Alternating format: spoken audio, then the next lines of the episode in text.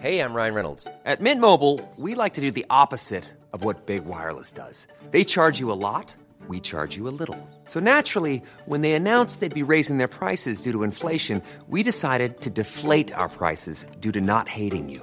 That's right. We're cutting the price of Mint Unlimited from $30 a month to just $15 a month. Give it a try at mintmobile.com slash switch. $45 upfront for three months plus taxes and fees. Promo rate for new customers for limited time. Unlimited more than 40 gigabytes per month. Slows. Full terms at mintmobile.com. Nous sommes en guerre. Moi, moi, je, personnellement, je m'étouffe. Accélère Accélère Ils sont aux ordres du pognon Faut laisser la star tranquille.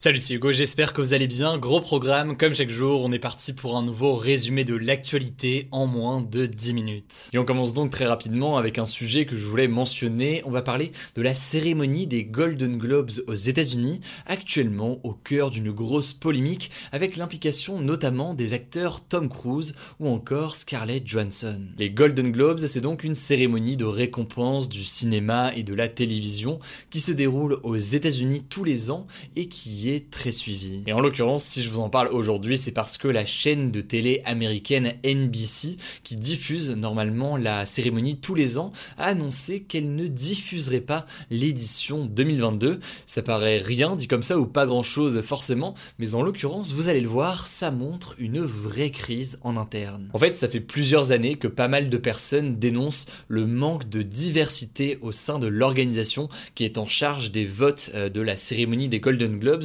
donc pour désigner les gagnants dans les différentes catégories. Or le truc c'est que cette organisation chargée des votes aujourd'hui euh, compte en fait des journalistes du monde entier, mais aucune personne noire sur ces 87 journalistes. Au-delà de ça, l'organisation a été souvent critiquée pour le peu d'attention accordée aux artistes noirs ou issus de minorités. Cette année notamment, la colère a explosé car les Golden Globes ont snobé plusieurs productions majoritairement afro-américaines dans la catégorie du meilleur film et il y a notamment euh, One Night in Miami qui était pressenti pour cette catégorie euh, du meilleur film. Enfin, dernière polémique, dernier élément, disons que certaines personnes ont critiqué aux États-Unis. L'été dernier, un ancien président de l'organisation, Phil Burke, a qualifié Black Lives Matter de mouvement raciste haineux. Bref, c'est donc dans ce contexte où il y a des débats importants sur la question de la diversité que l'organisation avait dévoilé le 6 mai une réforme pour qu'il y ait plus de diversité, avec notamment le recrutement de journalistes noirs pour constituer environ 13% des membres du jury.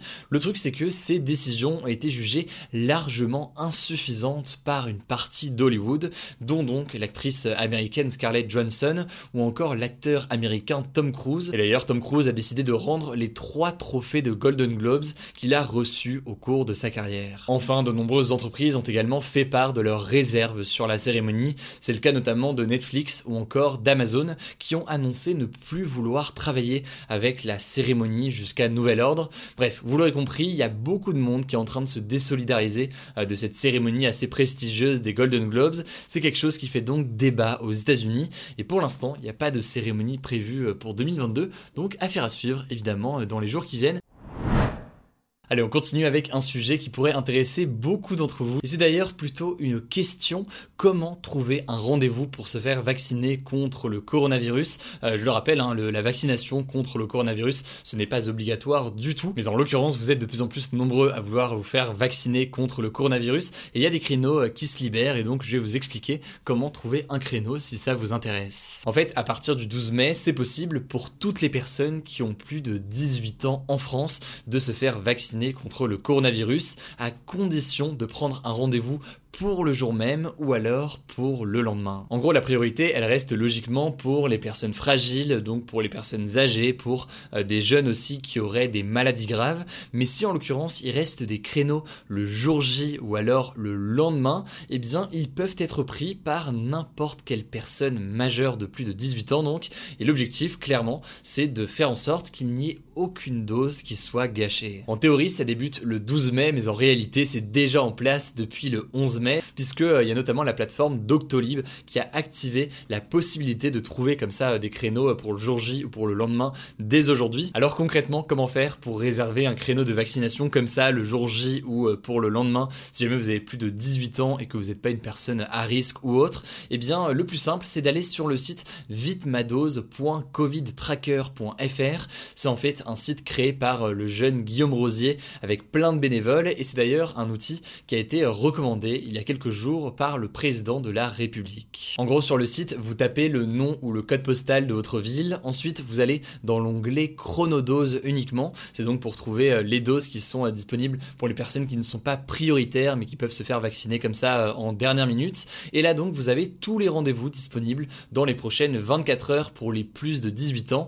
avec le nom du vaccin qui vous sera injecté et le lieu du rendez-vous. À ce moment-là, s'il y a donc par chance un créneau de disponible près de chez vous, eh bien vous pouvez le sélectionner. À ce moment-là, vous allez être redirigé vers un autre site. Ça peut être Doctolib, Keldoc ou encore Maya. En gros, c'est des applications privées sur lesquelles vous pouvez réserver votre rendez-vous. Et donc à ce moment-là, bah, vous le réservez, vous choisissez euh, l'horaire de l'injection de la première dose, vous choisissez ensuite directement celui de la deuxième dose qui en général euh, se passe 4 à 6 semaines plus tard. Et ensuite, bah voilà, vous confirmez euh, tout simplement votre réservation. L'alternative, si vous le souhaitez, vous pouvez aussi aller directement sur les applications Doctolib, Keldoc et donc Maya sans passer par Vitmadose. Là, le principe c'est le même. Vous pouvez donc rechercher les rendez-vous selon votre ville. C'est juste que simplement Vitmadose permet de recenser tous les sites que je viens de citer à l'instant. Donc ça permet d'avoir une vue d'ensemble et de ne pas rater d'éventuels créneaux. Enfin, dernière chose à noter, selon le calendrier annoncé par Emmanuel Macron, les plus de 18 ans pourront se faire vacciner à partir du 15 juin sans être obligés comme ça de prendre des rendez-vous le jour J ou alors simplement le lendemain. Donc si vous galérez à trouver un créneau dans les jours qui viennent puisqu'il y a d'autres personnes prioritaires avant vous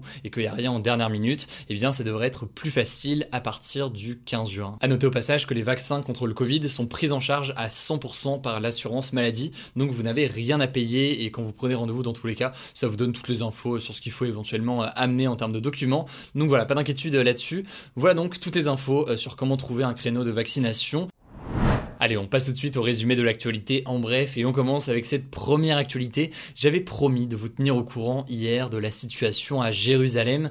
Eh bien, cette nuit, selon les autorités palestiniennes, au moins 26 personnes sont mortes, dont 9 enfants et des centaines de blessés sont aussi comptés dans des frappes de l'armée israélienne sur Gaza, Gaza étant euh, donc un territoire palestinien. Alors Israël affirme avoir agi en riposte à des dizaines de roquettes qui étaient tirées depuis euh, Gaza et vers Israël hier, des roquettes qui viendraient du Hamas, un mouvement islamiste considéré comme une organisation terroriste par l'Union européenne qui contrôle donc une part importante de ce territoire palestinien. Selon les autorités euh, israéliennes, ces frappes auraient fait deux morts et une trentaine de blessés euh, du côté d'Israël. La situation est donc extrêmement tendue et très complexe.